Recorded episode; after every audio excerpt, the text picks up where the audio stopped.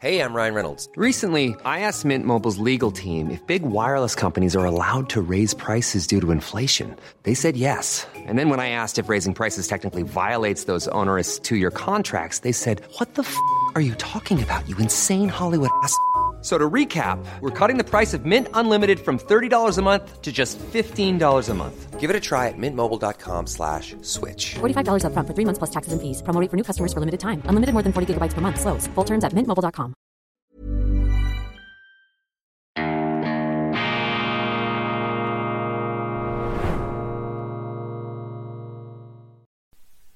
Grüezi miteinander, ganz herzlich willkommen, meine sehr verehrten Damen und Herren, liebe Freunde, grenzübergreifende Grüße an alle, die uns zuschauen, von wo aus auch immer. Dies ist die internationale Ausgabe von Weltwoche Daily, die andere Sicht, unabhängig, kritisch, gut gelaunt am Mittwoch, dem 1. Februar 2023. Ein spezielles und äh, warmes, herzliches Grüezi an unsere Freunde, vor allem in Deutschland und in Österreich, an die ich mich immer äh, gesondert wende, weil uns ja eine ähnliche, ja, die mehr oder weniger gleiche Sprache verbindet. Wobei es soll Deutsche geben, die tatsächlich der Auffassung sind, dass ich jetzt Schweizerdeutsch rede. Aber das ist also Hochdeutsch, wenn auch mit schweizerischem Akzent. Wir Schweizer müssen ja aufpassen, dass wir uns nicht überassimilieren gegenüber den Deutschen, sonst bekommen wir Identitätsstress, weil die Deutschschweizer und die Deutschen,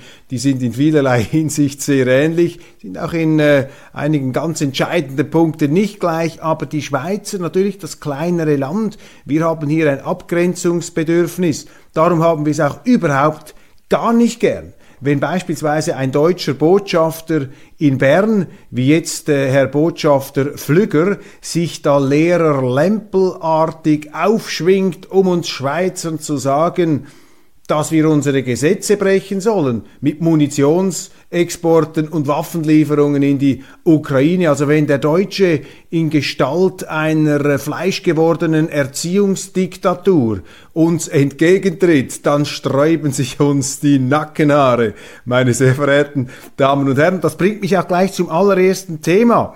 Am 28. Januar 2023 hat in der Schumannsbar, der legendären Schumannsbar in München, eine Veranstaltung stattgefunden, und zwar eine Würdigung der Zeitschrift Transatlantik, die einst gegründet worden ist von dem großartigen Hans Magnus Enzensberger. Ich habe übrigens alle Transatlantik-Hefte bei mir zu Hause. Das war der Versuch damals, so haben wir das interpretiert, von Hans Magnus Enzensberger, eine literarisch, politisch, gesellschaftliche Zeitschrift herauszubringen, um äh, ein Gespräch zu führen über die Gegenwart. Und zwar ein Gespräch, das eben auch durch Unkonventionalität und Offenheit geprägt ist. Und über dieses Transatlantik haben nun offensichtlich ähm, namhafte Journalisten und deutsche Autoren ein Buch geschrieben.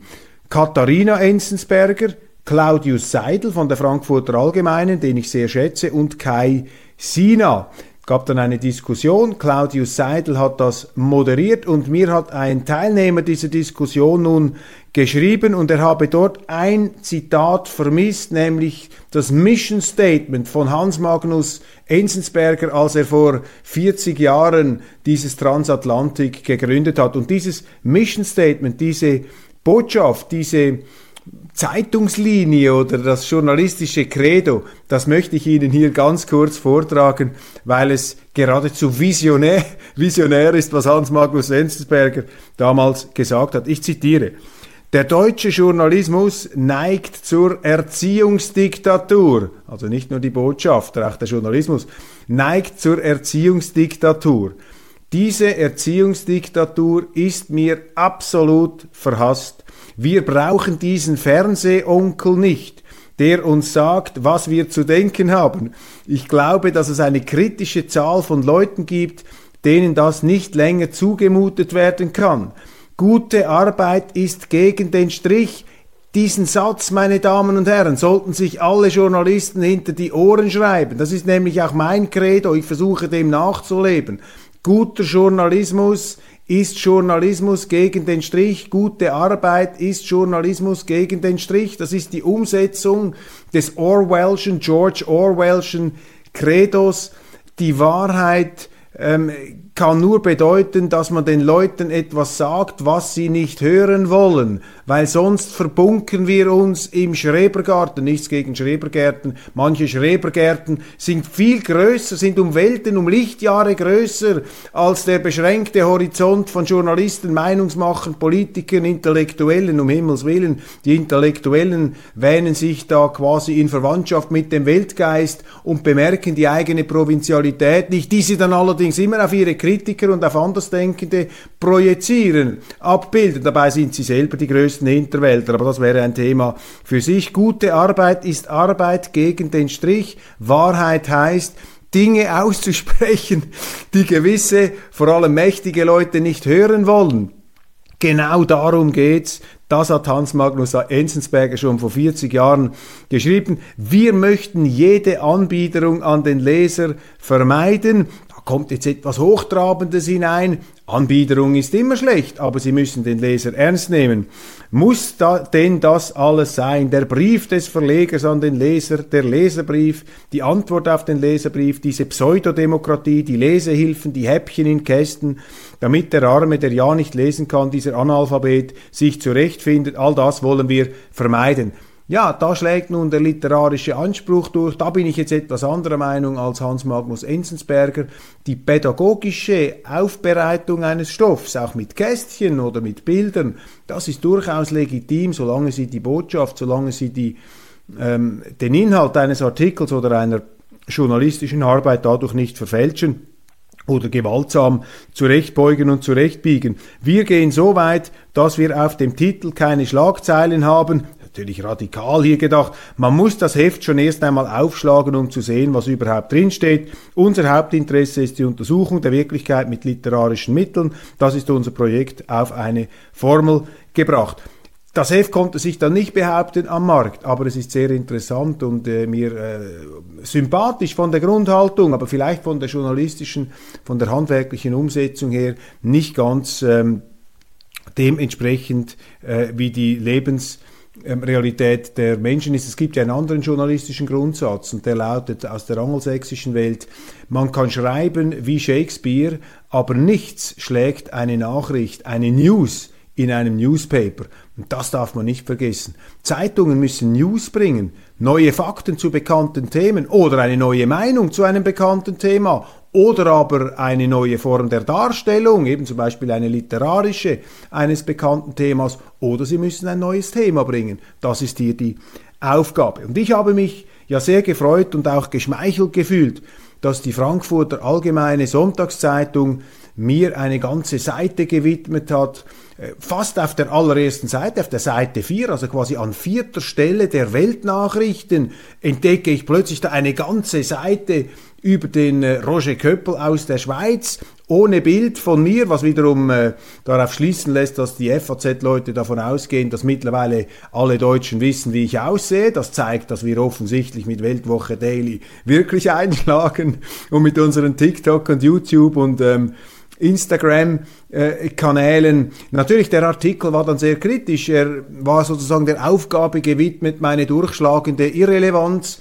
auf dieser Seite 4, auf einer ganzen Seite vorzuführen. Also ein gewisser, könnte man sagen, ein konstitutiver Selbstwiderspruch ist in diesem journalistischen Auftritt der FAZ nicht zu verkennen. Gestern auf jeden Fall ist äh, im Online von FAZ der Artikel nun auch erschienen mit Bild. Und ist immer so, äh, Sie, Sie sehen in Zeitungen immer schon, wie ein Artikel getaktet ist.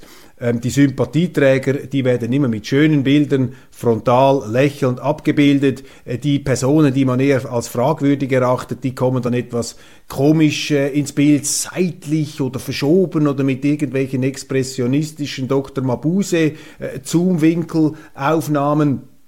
ähm, manchmal auch mit pausbäckigen äh, Erscheinungen, also immer etwas unvorteilhaft, da sehen Sie, das ist eben auch, äh, im Grunde, da fängt es dann mit der Demagogie schon an, dass man über die Bildsprache eine bestimmte, ähm, eine bestimmte Emotion ventilieren lassen äh, möchte. Nun habe ich natürlich äh, mal geschaut, wie so die Reaktionen sind in diese, auf diesen Artikel der Frankfurter Allgemeinen. Und es gab natürlich solche, die haben gesagt, ja klar, endlich habt ihr mal diesem Köppel gesagt, er ist ja ein fürchterlicher Selbstdarsteller, der da äh, immer wieder sich da aufblustert und glaubt, da die Leute irgendwo belehren oder provozieren zu müssen. Es gab aber auch äh, eine ganze Reihe von Wortmeldungen, äh, vielen herzlichen Dank dafür, die gesagt haben, nein, die Weltwoche setzt auf Meinungsvielfalt und gerade die aktuelle Ausgabe dieses angeblichen Putin-Freunds Köppel ähm, hat eine Jubelhymne auf die Vereinigten Staaten, geschrieben von einem neokonservativen Autor John Bolton. Ich glaube, dieser Leser hat ziemlich genau erfasst,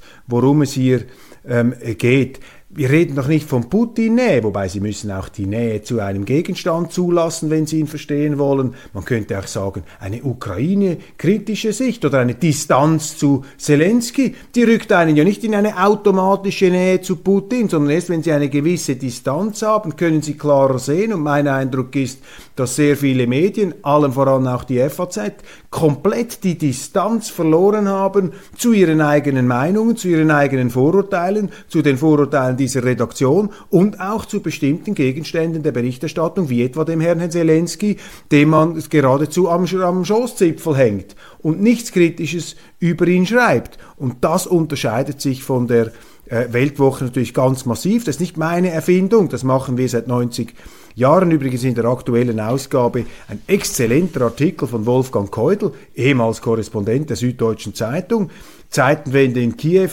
der Krieg läuft schlecht für die Ukraine, die Korruption blüht, die Demokratie wird abgebaut, hinter den Kulissen tobt bereits ein Machtkampf um Zelenskis Nachfolge. So etwas können Sie in Deutschland gar nicht lesen. Ich behaupte ja nicht, dass wir hier die absolute Wahrheit bringen, aber das ist auch nicht der Anspruch eines Journalisten. Sie müssen eben auch andere Sichtweisen zulassen. Oder nehmen Sie dieses äh, äh, Paper, diese, diesen Bericht der Rand Corporation, ein ganz einflussreicher, falkiger Pentagon Think Tank, eine Denkfabrik der Militärs und des Verteidigungsministeriums in Washington, domiziliert in Santa Monica in Kalifornien und diese Rand Corporation, die ja bereits einmal postuliert hat, es sei die strategische Aufgabe der Vereinigten Staaten, Russland zu schwächen, Russland hier zurückzudämmen und äh, die Grenzen aufzuzeigen. Die gleiche Denkfabrik, ist übrigens kein Widerspruch, schreibt jetzt, es ist nicht im Interesse der Vereinigten Staaten, einen langen Krieg mit Russland zu führen. Das hat unabsehbare Eskalationsgefahren bis hin zu einem nuklearen Inferno, aber eben auch die Rezession. Die Weltwirtschaft leidet. Außerdem lenke dies ab vom eigentlichen Gegner, vom eigentlichen Feind China. Ich halte nichts von dieser Feindbildkonstellation, überhaupt nichts.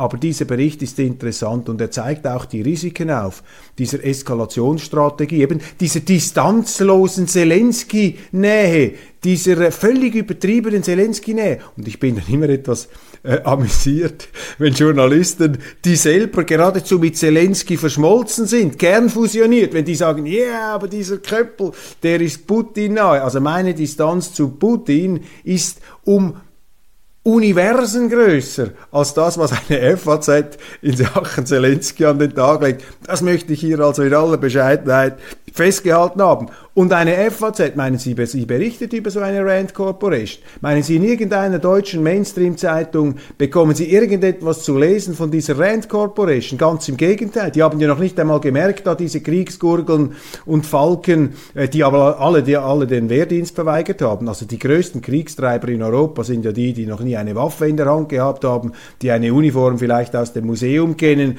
aber noch nie auch nur theoretisch konfrontiert worden sind mit dem Krieg. Auch diese Marotte, überall Verteidigungsministerinnen zu bringen. Ich bin nicht gegen Frauen in Führungspositionen und es gibt auch großartige militärisch bewanderte Frauen, äh, selbstverständlich, aber dieses ganze Gendrifizieren der Politik, der Führungspositionen, ähm, hatte eben viel mehr damit zu tun, gerade auch im Militärischen, dass man dachte, ja, weil wir das Militär ja sowieso nicht mehr ernst nehmen, weil wir das sowieso nicht mehr brauchen, weil wir die Wehrpflicht abgeschafft haben, ja, da können wir jetzt dort eine Frau hinstellen, um zu zeigen, wie fortschrittlich wir sind. Das ist auch Frauenverachtung, dass man Frauen in Ministerien an die Spitze setzt, die man eigentlich für unerheblich erachtet. Zu Unrecht, denn das Militärdepartement ist wichtig. Das merken jetzt jetzt diese plötzlichen Kriegsfalken da, diese ehemaligen Baumumarmer, die über Nacht mutiert sind, wie der Herr Hofreiter da sozusagen zum Rambo, das Rambo-Syndrom in diesen Kreisen. Und ähm, das ist hier der, äh, das ist hier nur so eine Nebenbetrachtung. Aber diesen Bericht, den haben Sie in der ganzen deutschen Publizistik niemals lesen können. Und ein Leserbrief, und der hat mich ganz besonders gefreut, eben der weist darauf hin, dass die Weltwoche eben mit ihrer angeblichen Nähe da zu Russland ähm, einen Jubelartikel zu den Amerikanern veröffentlicht habe. Und zwar eben geschrieben von John Bolton. Das ist diese Titelgeschichte hier. Amerika ist unersetzlich ähm, Sie sehen da wunderbar gemalt, übrigens von einem ukrainischen Künstler, Lev Kaplan, ähm, den amerikanischen Weißkopfadler ähm, und da mit der ähm, Weltkugel von ihm umhegt und umsorgt, sozusagen das äh, Adlermami, das sich da um seine Küken äh, kümmert, sehr, sehr sympathisch. Und ja, ich teile diese Sympathie für die Vereinigten Staaten. Ich bin ein USA-Bewunderer, ich bin ein USA-Enthusiast, allerdings auch ein enttäuscht liebender, äh, jemand, der in seinen vielleicht auch etwas überzogenen und idealistischen Projektionen auf Amerika ähm, nun äh, immer mehr zur bitteren Einsicht kommt, dass die einst von mir bewunderten und immer noch bewunderten Amerikaner, dass die zu einem problematischen vom Faktor geworden sind, vom vom, Fried, von der, vom Friedensgaranten zur Kriegsgefahr, vom Segen zum Fluch. Und diese Ambivalenz, diese unterschiedlichen Sichtweisen, die versuchen wir eben in der Weltwoche auszuloten, aber das verstehen Mainstream-Journalisten nicht, weil für sie ist es unverständlich, unfassbar. Und verstehen ist ja sowieso verboten, ist ja auf dem Index, um Himmels Willen. Äh, was? Sie sind ja nicht nur ein Putin-Freund, noch schlimmer, Sie sind ein Putin-Versteher. Sie bemühen sich, etwas zu verstehen im Journalismus. Wo kommen wir denn dahin, wenn wir irgendetwas verstehen wollen? Nein, die haben sich komplett vom, vom Journalismus verabschiedet. Das ist nur noch Aktivismus.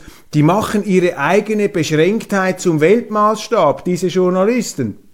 Und jetzt allerdings die Weltwoche, die hier eben nicht mitmacht, unkonventionell. Und was glauben Sie, ist die Titelgeschichte in der nächsten Weltwoche? Ich kann sie Ihnen verraten. Morgen kommt sie raus. Hier sehen Sie den entsprechenden Artikel. Da ist wieder dieses Bild von Lev Kaplan, aber jetzt mit der anderen Färbung.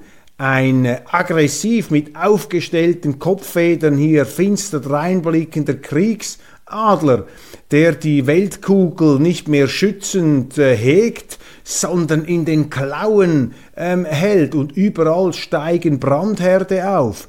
Die USA, Supermacht des Unfriedens, geschrieben von Stefan Baron, einem der sehr erfolgreichen und hochdekorierten Journalisten Deutschlands, der dann zum Abschluss seiner glanzvollen journalistischen Laufbahn, übrigens in Amerika studiert haben, sich mit Amerika intensiv auseinandergesetzt haben.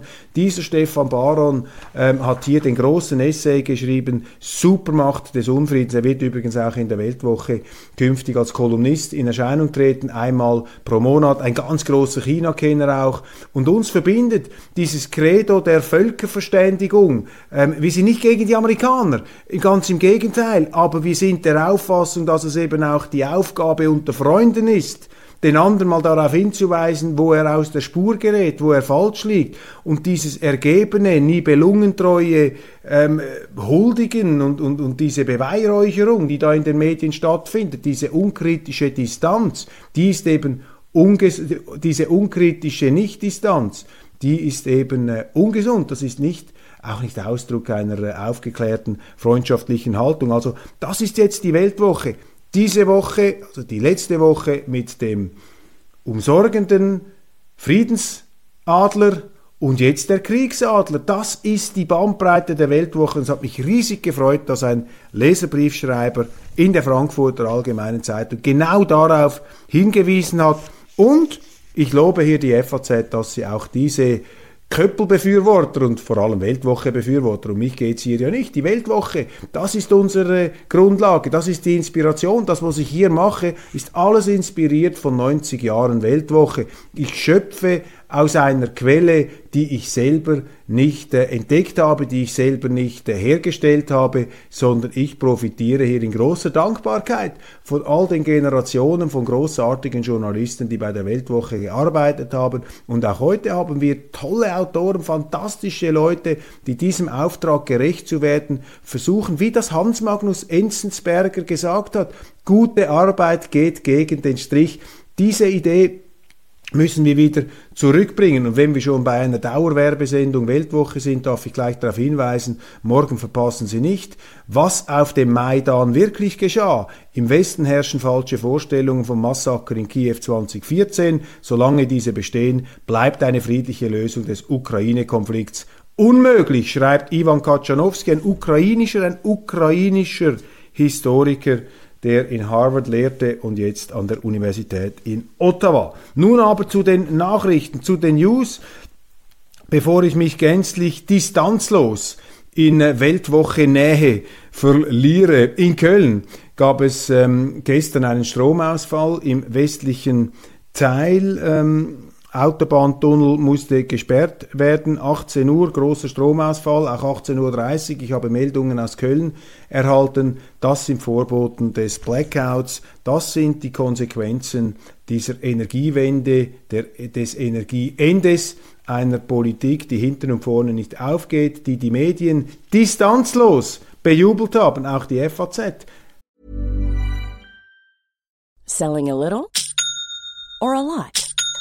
Shopify helps you do your thing however you cha-ching. Shopify is the global commerce platform that helps you sell at every stage of your business. From the launch your online shop stage to the first real life store stage, all the way to the did we just hit a million orders stage.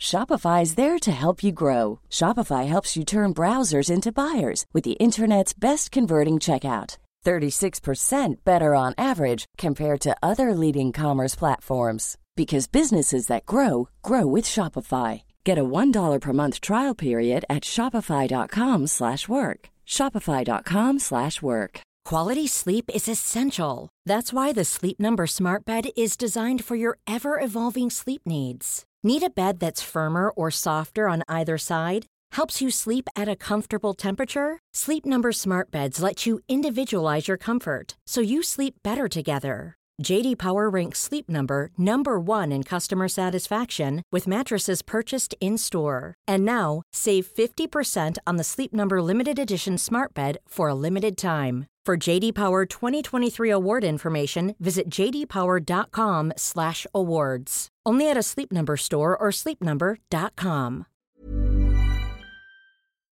Merkel-Nähe. Merken Sie etwas, meine Damen und Herren.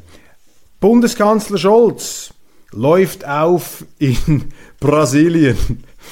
Und äh, ich kann mich eines Schmunzelns nicht erwehren. Lula da Silva, nun, nun nicht unbedingt der Politiker, der meinem Idealbild entspricht, sehr, sehr links. Aber wir haben in der Weltwoche übrigens auch ihn in einer Titelgeschichte ähm, gewürdigt, der neue Messias der Linken, als er zum ersten Mal ähm, gewählt wurde. Er gilt ja als korrupt. Unser Korrespondent in Südamerika, Alex Bauer, eine, ein großer Kenner da der Situation, äh, ist sehr, sehr kritisch mit Lula. Und wie gesagt, ideologisch, politisch habe ich da nicht viel mit ihm am Hut. Aber der Mann imponiert mir, weil er eben auch gegen den Strich argumentiert. Und Olaf Scholz ist da gereist nach Brasilien, um jetzt da ebenfalls die Brasilianer auf seine Seite zu holen, die Samba-Tänzer, äh, die Fußballkünstler und die Lebenskünstler, ähm, die auch den Bossa Nova ähm, in die Welt getragen haben. Das Girl from Ipanema, Sie kennen das, äh, die wunderbaren Rio de Janeiro ähm, äh, Reminiszenzen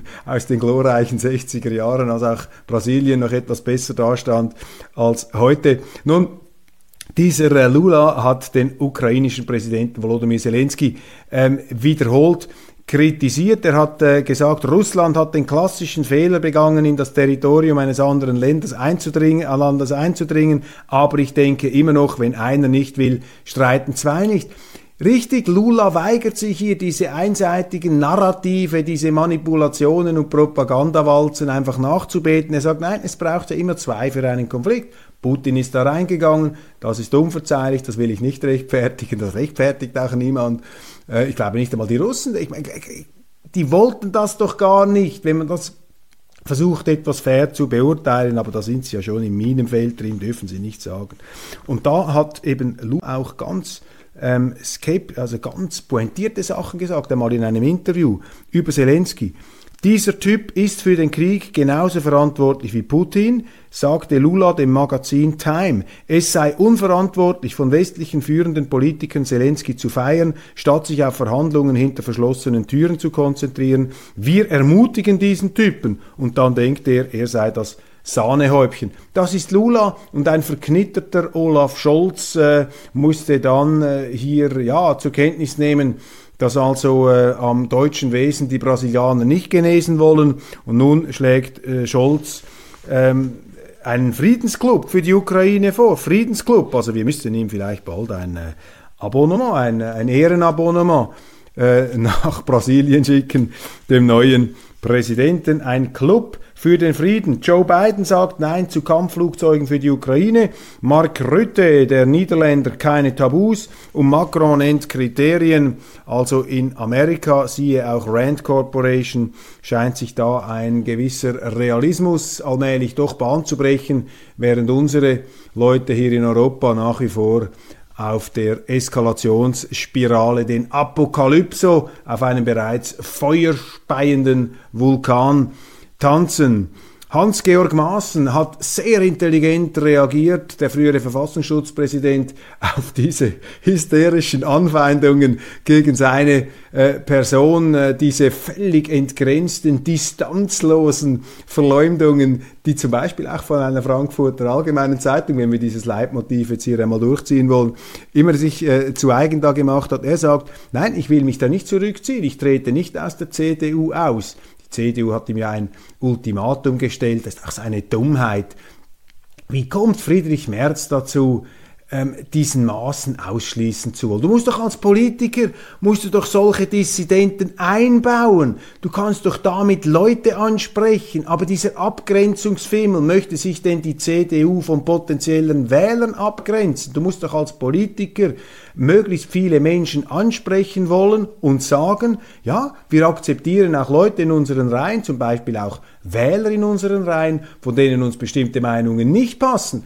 Aber dank uns, dank der CDU, führen wir diese ähm, Leute in den demokratischen, verfassungsmäßigen Bahnen zu den richtigen Schwerpunkten. Da haben wir auch einen Integrationsauftrag. Sie können doch eine Partei nicht auf einer Art ähm, nordkoreanischen Gleichgesinntheit aufbauen. Aber das scheint hier äh, tatsächlich das Credo zu sein. Also Friedrich Merz hat sich da völlig verrammt, äh, indem man jetzt den Hans-Georg Maaßen, einen grundsoliden, konservativen CDUler mit provokativer Wortwahl, äh, dem es eben auch auf die Nerven geht, mit dieser ganzen salonfähigen Verlogenheit, der da bestimmte Dinge beim Namen nennt. Es können Sie auch anderer Meinung sein, können Sie ihn ja widerlegen, können Sie diskutieren, aber Sie müssen doch als Parteichef diese Flügel integrieren können. Sie müssen das als Stärke ausspielen können. Und wenn sie das nicht können, müssen sie sich die Frage stellen, ob sie wirklich ein Teamleader sind, ob sie wirklich jemand sind, der so eine gebeutelte Partei wie die CDU, die sich inhaltlich neu ausrichten muss, die nach den Merkel-Jahren hier wieder ihre CDU-Seele erst wieder entdecken muss, dann müsste sich die Frage stellen, bin ich eigentlich der richtige Mann am richtigen Ort? Aber Hans-Georg Maaßen hat jetzt sehr intelligent reagiert und gesagt, nein, ich ziehe mich da nicht zurück. Ist doch völlig falsch, was da behauptet wird. Bin doch kein Rassist. Diese Aussage, das ist ja Verleumdung, das ist ja eher abschneiderisch. Nein, ich möchte die CDU überzeugen. Wir sind die Normalen, wir müssen uns nicht entschuldigen. Wir sind Konservative und die CDU ist auch eine konservative Partei. Sie ist nicht nur eine konservative Partei, aber das ist sie auch. Und das kommt ja von der ganzen Ursprünglichkeit her. Konrad Adenauer hat ja gesagt, es ist eine Sammlungsbewegung. Finde ich zwar auch einen etwas fragwürdigen Begriff, aber egal, das heißt ja, es hat eine Vielfalt drin. Und wenn Sie zurück zu den Wurzeln wollen, können Sie nicht Teile dieser Wurzeln abschneiden wollen. Also Hans-Georg Maaßen da sehr, sehr souverän, sehr unsouverän, Friedrich Merz. Aber ich gebe ja die Hoffnung nicht auf, dass auch Merz, der ja im Grunde genommen in vielerlei Hinsicht gleicher Meinung ist wie Maaßen. Ich meine, Merz war früher selber eine Art Maaßen der CDU, vielleicht ein Maaßen der Sehnsucht. Man hat mit ihm auch die Hoffnung verbunden, er würde etwas mehr konservatives Flair da hineinbringen und nicht vor allem über Genderquoten und all diese ganzen äh, Dinge reden. Aber das ist äh, nun die Situation der CDU. US-General warnt, warnt äh, seine Truppen, dass schon in zwei Jahren ein Krieg mit China möglich sei. Dieses Zitat von General Michael A. Minihan, äh, der für die Air Force äh, Flottentransporte und auch die ganze Logistik der, des Auftankens zuständig ist, hat ein sehr, sehr aufsehenerregendes Zitat äh, von sich gegeben, hat das gesagt, in zwei Jahren ist ein Krieg mit China möglich wegen Taiwan.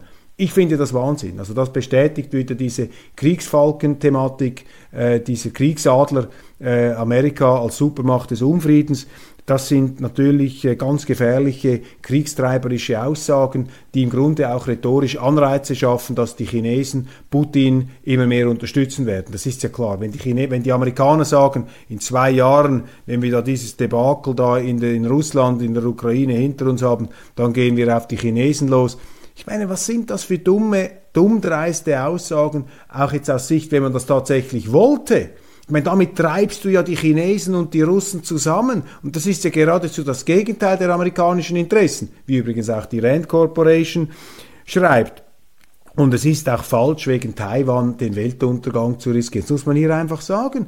Ähm, Taiwan, das ist eine Ausformung der chinesischen Geschichte. Da sind die Nationalisten von Chiang Kai-shek, haben sich da in Formosa ähm, in dieser Inselfestung zurückgezogen. Beeindruckend, äh, alles wunderbar. Aber das ist China und das ist, gibt ein China und die Chinesen betrachten das als Teil ihres Chinas. Und wenn die Amerikaner, auch das verstehen wir, das sind noch die Spätfolgen des Zweiten Weltkriegs, wenn es da eine bestimmte Loyalität gibt, okay, aber jetzt da einen Weltkrieg riskieren zu wollen, also dann verabschieden sich die Amerikaner wirklich von der Vernunft. Man äh, hat dann diesen Minihen auch etwas zurückgepfiffen, man hat das äh, relativiert, aber jetzt, und das lesen Sie eben wiederum nur in der Weltwoche auf unserer Website, da kommen sehr viele Nachrichten, die Sie in Ihren Websites nicht haben. Wir haben auch eine deutsche Website, eine Deutschland-Ausgabe. Gehen Sie mal ins Internet, weltwoche.de und äh, beziehen Sie die App. Xi Jinping sagt, der größte Faktor, der die Krise anfacht, China beschuldigt USA für Ukraine-Konflikt. Also da verschärft sich jetzt auch die Rhetorik, aber nicht von sich aus, sondern das ist eine Eskalation, die von den Amerikanern ähm, angetrieben wird. Die deutschen Medien auch wieder völlig distanzlos, die Nähe zu Washington, die Nähe zu, zu Biden, zu solchen verrückten Aussagen der Generäle. Ähm, eine Schlagzeile von heute Morgen. Ein Meilenstein bei der Eindämmung Chinas jubelt da erneut die FAZ. USA, Japan und Niederlande schneiden China gemeinsam den Zugang zu hochmodernen Halbleitern ab. Wirtschaftskrieg, auch hier die äh, St. Petersburger, die Leningrader Blockade hier im Bereich der Halbleiter.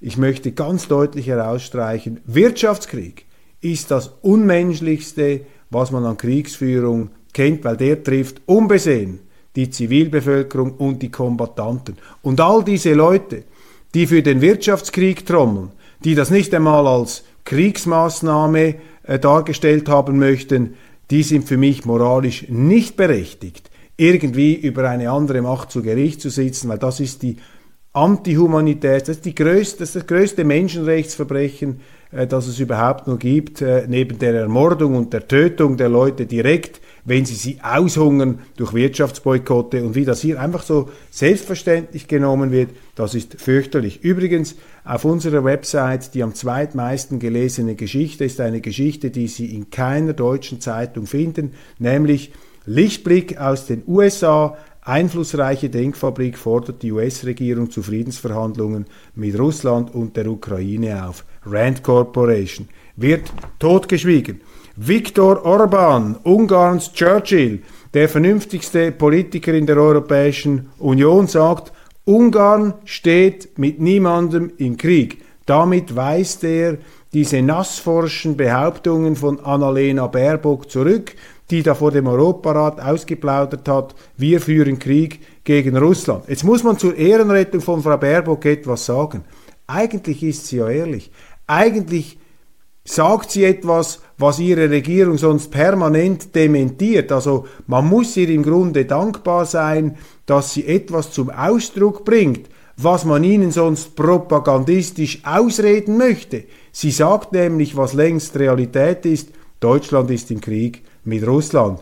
Das ist eine fürchterliche Tatsache und sie interpretiert das natürlich auch falsch. Für sie ist das ein großartiges Szenario. 80 Jahre nach Stalingrad, 80 ähm, Jahre nach der Blockade von St. Petersburg. Das ist ein unglaublicher Affront gegen die Russen. Stellen Sie sich einmal vor, die Russen, die friedlich abgezogen sind ähm, aus der DDR, die dadurch den Weg freigemacht haben für eine Wiedervereinigung ohne Blutvergießen. Zum Dank schicken die Deutschen jetzt wieder Panzer in Richtung Russland. Das ist ein, eine un unglaubliche, geschichtsvergessene ähm, Handlung.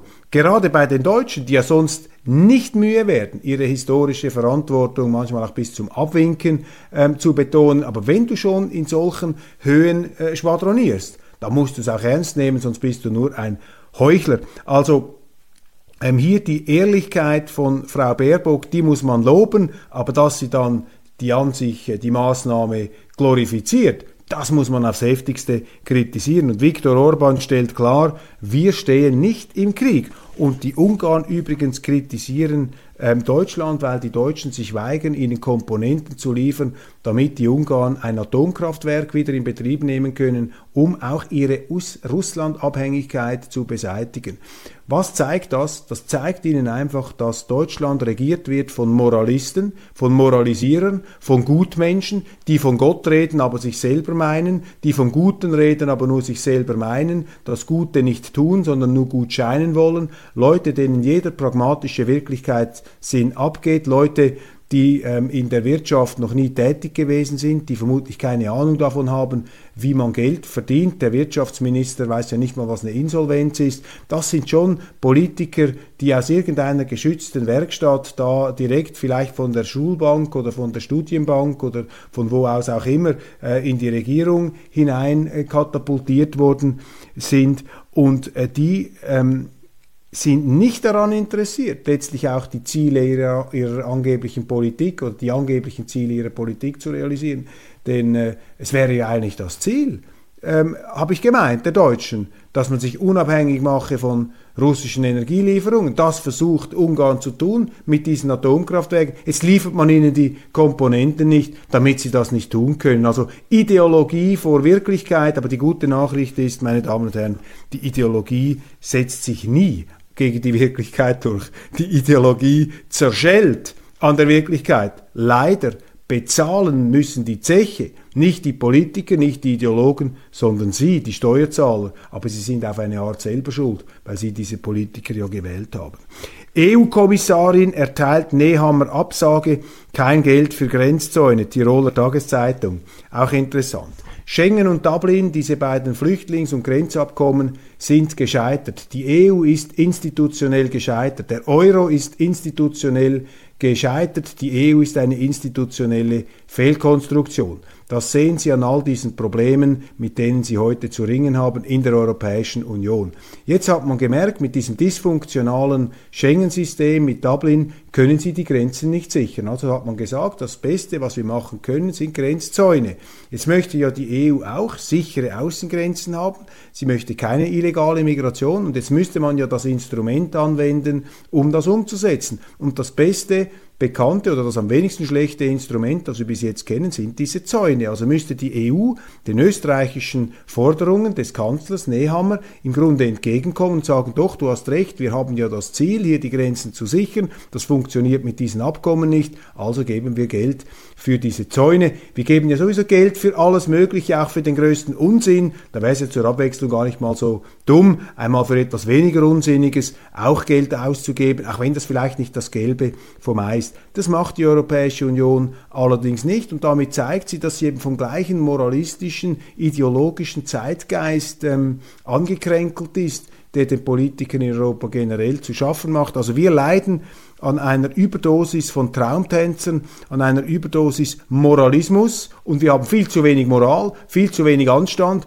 viel zu wenig Ernsthaftigkeit in der Politik, aber eben dieses Gutmenschentum, dieses Tun als ob, dieses Gut scheinen wollen, aber in der Konsequenz produziert man dann schlechte, zum Teil sogar böse Resultate. Und diese Einsicht, und jetzt komme ich wieder zum Positiven, denn der Optimismus kommt ja immer aus dem Wahnsinn, der sich selber entlarvt. Der Wahnsinn entlarvt sich, das ist die gute Nachricht. Und ich bin am Ende dieser Sendung. Meine Damen und Herren, ganz herzlichen Dank für Ihre Aufmerksamkeit. Eine große Ehre, eine große Freude, dass ich mit Weltwoche Daily jeden Tag diese Sendungen für Sie machen darf, dass Sie dabei sind. Das ist unschätzbare Lebenszeit, die Sie hier ähm, opfern, darf ich sagen, für diese Sendung. Und das ist die höchste Form der Anerkennung, die man sich als Journalist vorstellen kann. Und ich verspreche Ihnen, wir werden bei der Weltwoche alles daran setzen, diese Vielfalt, den Abwechslungsreichtum, auch die Bescheidenheit und die Demut weiterhin an den Tag zu legen, dass wir eben nicht den Fehler machen, indem man so leicht tappen kann, sind wir sicher auch schon getappt,